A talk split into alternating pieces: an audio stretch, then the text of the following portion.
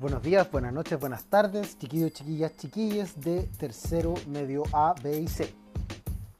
En esta clase eh, vamos a desarrollar lo que en términos coloquiales vamos a comprender como la cajita de herramientas de la filosofía, o más bien el arsenal de la filosofía. Puede ser cajita de herramientas dependiendo de cómo la usen. ¿Cierto? Un desatornillador puede ser tanto para desatornillar como puede ser un arma para apuñalar. La filosofía también apuñala, ¿cierto? Apuñala mentes, apuñala, apuñala cejos, apuñala mentes cerradas. Y eso es lo que nosotros vamos a tratar de desarrollar. Por lo tanto, el título de esta clase es una pregunta. ¿Qué necesito para filosofar? Las herramientas de la filosofía. Objetivo de la clase, introducir múltiples maneras en las que se habla de filosofía y comprender aspectos generales del pensar filosófico. ¿Cierto? ¿Cómo se piensa filosóficamente? ¿Hay una receta? ¿Hay un sistema de pasos? Yo les podría decir que no, aunque hay autores que los plantean así, mira, para pensar filosóficamente debes hacer esto. En realidad lo que sí tenemos son una serie de conceptos que, es posible, que son posibles de aplicar mentalmente al momento de pensar una situación problemática determinada. Y eso es lo que nosotros vamos a ver. Vamos a recorrer distintos autores que se van a ir presentando, ¿cierto?, durante el desarrollo de esta presentación, valga la redundancia, y que van a dar ciertas, ciertas luces de, respecto del quehacer filosófico. Así que espero que esta clase les guste, espero que les sirva y vamos a darle, a ponerle play y oído a la clase número 9 de filosofía en cuarentena.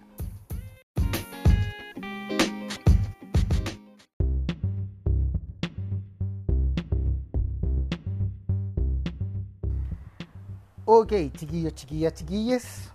Eh, Primero vamos a ver cuáles son las distintas aproximaciones a la filosofía.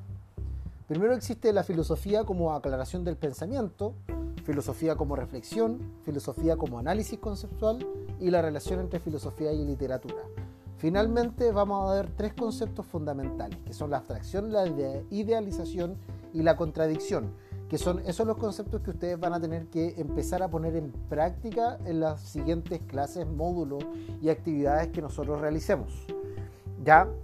Primero, eh, decir que estas no son las cuatro aproximaciones a la filosofía, hay miles, pero de aquí se seleccionan algunas para poder plantear, eh, para poder plantear de alguna forma cómo distintos autores que han sido fundamentales para la historia de la filosofía se han aproximado a esta a partir de distintas formas de pensamiento determinados.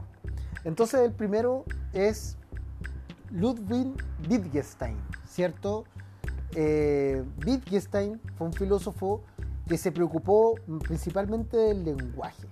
Entonces, a este filósofo lo tenemos como ejemplo en relación a la filosofía como aclaración del pensamiento. Ya, Wittgenstein decía que eh, si no es útil lo que estás pensando y que por lo tanto vas a decir, ¿cierto? Mejor no lo digas. Mejor quédate en silencio, porque ¿De qué sirve el pensamiento si no es para aclarar el mismo pensamiento y por lo tanto expresarlo de manera clara con tal de obtener de esto alguna utilidad determinada? Ya algunos filósofos piensan que la filosofía debe encargarse de aclarar las confusiones que nos provoca nuestro uso equívoco de conceptos. Wittgenstein entiende la filosofía como análisis del lenguaje, con el cual quedan disueltas, más que resueltos, los problemas de la filosofía. ¿Cierto? Nosotros en varias clases hemos planteado que la filosofía da más problemas que soluciones. En el caso de Wittgenstein es lo contrario. La filosofía da más soluciones que problemas. Y en términos de tratar de resolver un problema determinado en términos filosóficos, yo tengo que tener claro en mi estructura mental cuáles son las palabras y en realidad conceptos que componen ese problema. Por ejemplo, nosotros trabajamos la clase pasada acerca de la angustia y decíamos, bueno, la angustia, la angustia me produce un estado de ansiedad constante. Y si lo pensamos en términos de Wittgensteinianos, nosotros podríamos decir, bueno, ¿cuáles son las palabras clave del pensamiento que estoy teniendo? Por un lado, angustia, por otro lado, ansiedad, ¿cierto? ¿Cuál es la relación entre la angustia y la ansiedad? ¿Por qué la angustia me produce ansiedad? ¿O será la ansiedad la que me produce angustia? ¿De dónde viene la ansiedad? Viene de condiciones materiales externas que me presionan para conseguir un producto de algo que yo no quiero hacer. ¿Será la ansiedad el producto de un vivir que nos está viviendo respecto de los deseos de satisfacción a los que uno apuesta día a día, bueno, ahí estoy aclarando conceptos porque en el fondo me planteé un problema filosófico y pude hacer una cartografía de las distintas palabras claves que componen ese concepto. Como decía Wittgenstein, ¿cuál es el objetivo de la filosofía? Mostrarle a la mosca la salida de la botella de moscas, salir de los problemas, no adquirir más problemas ahí cambia radicalmente muchas cosas de las que habíamos hablado. Por otro lado está eh, Maurice de Montaigne. De Montaigne, así se pronuncia, francés, va a plantear la filosofía como reflexión. ¿Qué quiere decir esto? La reflexión, ¿cierto? Eh, la conciben en la filosofía como una herramienta de expresión de pensamientos más o menos sistemáticos sobre la condición humana y la historia. Montaigne va a decir, Toda la sabiduría y razonamiento del mundo se concentran en un punto, el enseñarnos a no tener miedo de morir. En verdad, o nuestra razón nos burla, o no debe encaminarse sino a nuestro contentamiento. Y todo su trabajo debe tender en conclusión a guiarnos al buen vivir y a nuestra íntima satisfacción.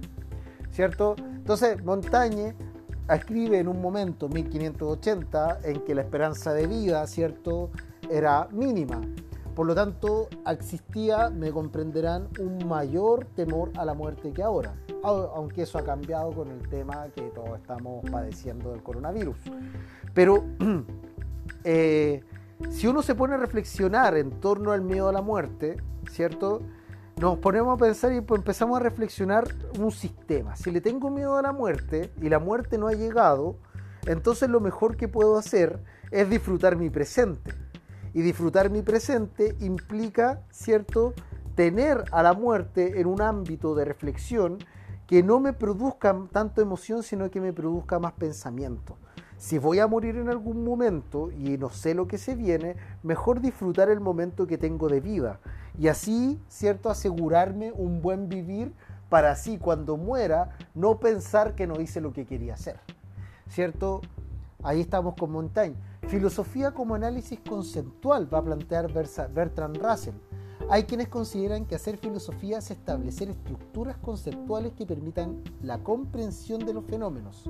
Si los ingenieros deben tener en mente una estructura abstracta que permita a un puente funcionar, el filósofo debe tener una estructura conceptual correcta para explicar la realidad.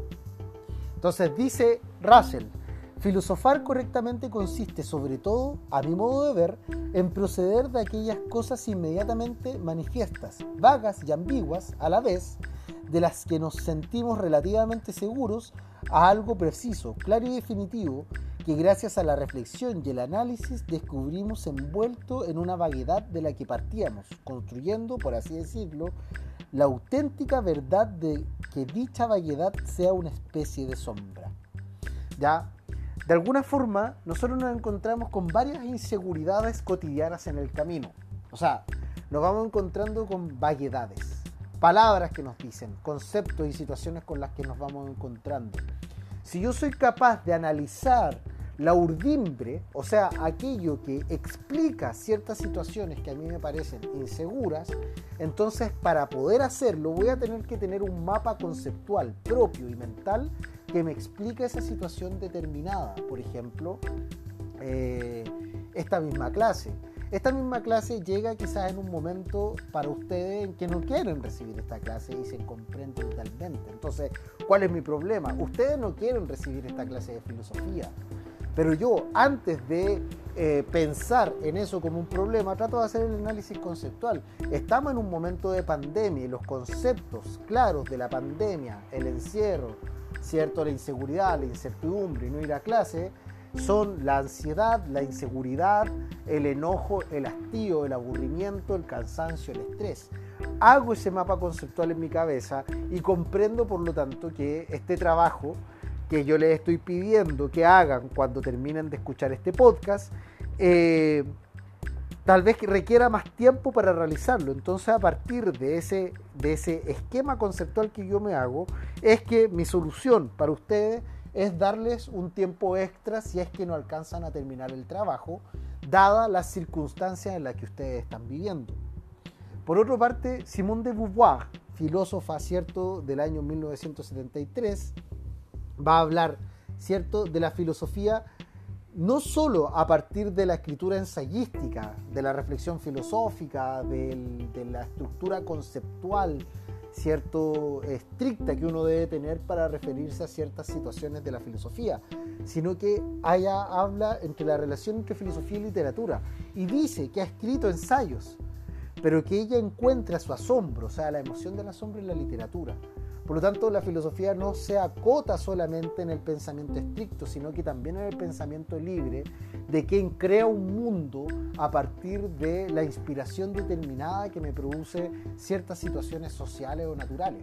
Entonces, eh, la filosofía ahí se relaciona bastante con el arte, con la creación literaria, con el arte de hacer literatura porque la literatura expresa emociones que pueden ser analizadas desde un ámbito no riguroso, pero sí intuitivo, como es propiamente la literatura. Ahora, pasamos a los tres conceptos fundamentales, ¿cierto? Desde los cuales nosotros vamos a comprender el pensamiento filosófico, y esto ya se plantea más como receta.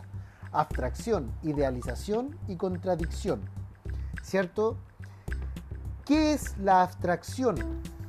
La abstracción es la capacidad de poner las cosas en términos generales para pensar en los principios y fundamentos de los fenómenos. Eso es la abstracción. Ahora, lo explico con un ejemplo. ¿Cierto? Cuando nosotros abstraemos algo, es que le estamos quitando, ¿cierto?, el contenido práctico, real y experiencial. Uno la experiencia la vive a partir de los sentidos, por lo tanto a partir del cuerpo.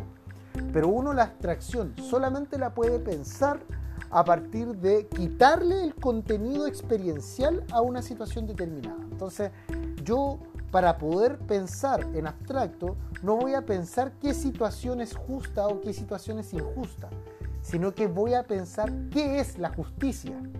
Entonces, si ustedes se dan cuenta, estoy quitando la justicia de las situaciones prácticas, de los contextos sociales determinados, para pensar la justicia fuera de todo ámbito de la realidad y pensarla solamente en el ámbito intelectual.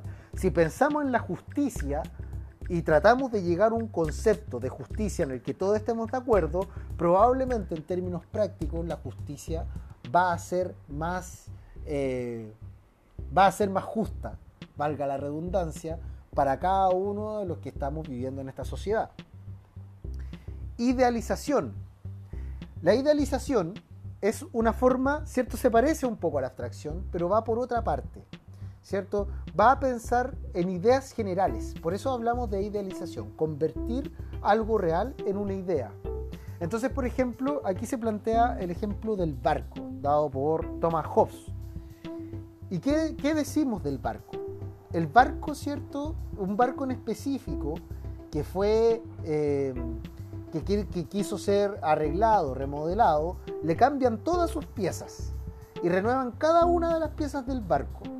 Entonces, como se, se, renovaron cada una de las piezas de este barco en específico, la pregunta va a ser, bueno, ¿y qué pasa si yo con esas piezas del barco que armé en específico, las que deseché, armo también el barco. Entonces, ¿cuál va a ser el barco en específico? ¿El barco de las nuevas piezas o el barco de las antiguas piezas que yo rearmé?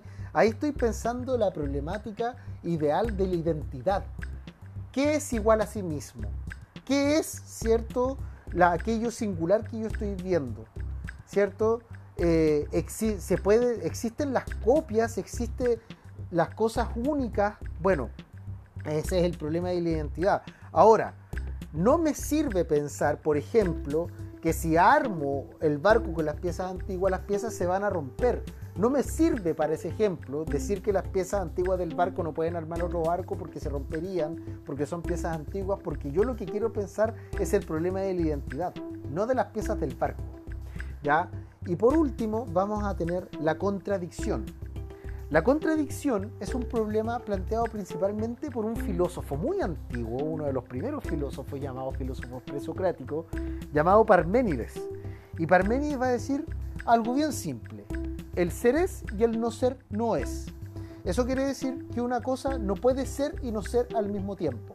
Cualquier cosa que tenga esa contradicción, que sea y no sea al mismo tiempo, entonces pierde la validez de ser algo con identidad. ¿Ya? Yo soy Matías, ¿cierto? Y en algún momento voy a dejar de ser Matías, porque voy a morir. Pero en este momento soy Matías. El tema es que no puedo incluir el futuro y el pasado en un presente, ya que el futuro ya dejó de ser, por lo tanto no es, y el futuro todavía no es, por lo tanto no es. Lo único que es es la presencia así de sí de lo que estamos viviendo, y esa presencia es eterna, según Parménides. Entonces, Nada puede ser y no ser al mismo tiempo. Por ejemplo, las opiniones. Las opiniones ante alguna situación determinada pueden ser y no ser. Yo puedo opinar que está bien que salgamos de cuarentena, pero y otra persona puede opinar, pero bueno, está mal que salgamos de cuarentena porque hay más contagios, ¿cierto? Pero yo no puedo decir la cuarentena es buena y mala al mismo tiempo. Tengo que tener una posición. La cuarentena es buena por este, este y este motivo. Ese es el principio de la contradicción o no contradicción planteado por Parménides. Bueno, chiquillos, chiquillas, chiquillas, con esto se acompaña una guía. Eh, quedo a la espera de todas sus dudas, consultas vía mail, vía WhatsApp que me quieran realizar. Y espero que nos encontremos la próxima semana en la que vamos a tener la retroalimentación de este trabajo. Un saludo a todas, a todos y a todes que se encuentren bien, se les quiere mucho y estamos en contacto. Hasta luego.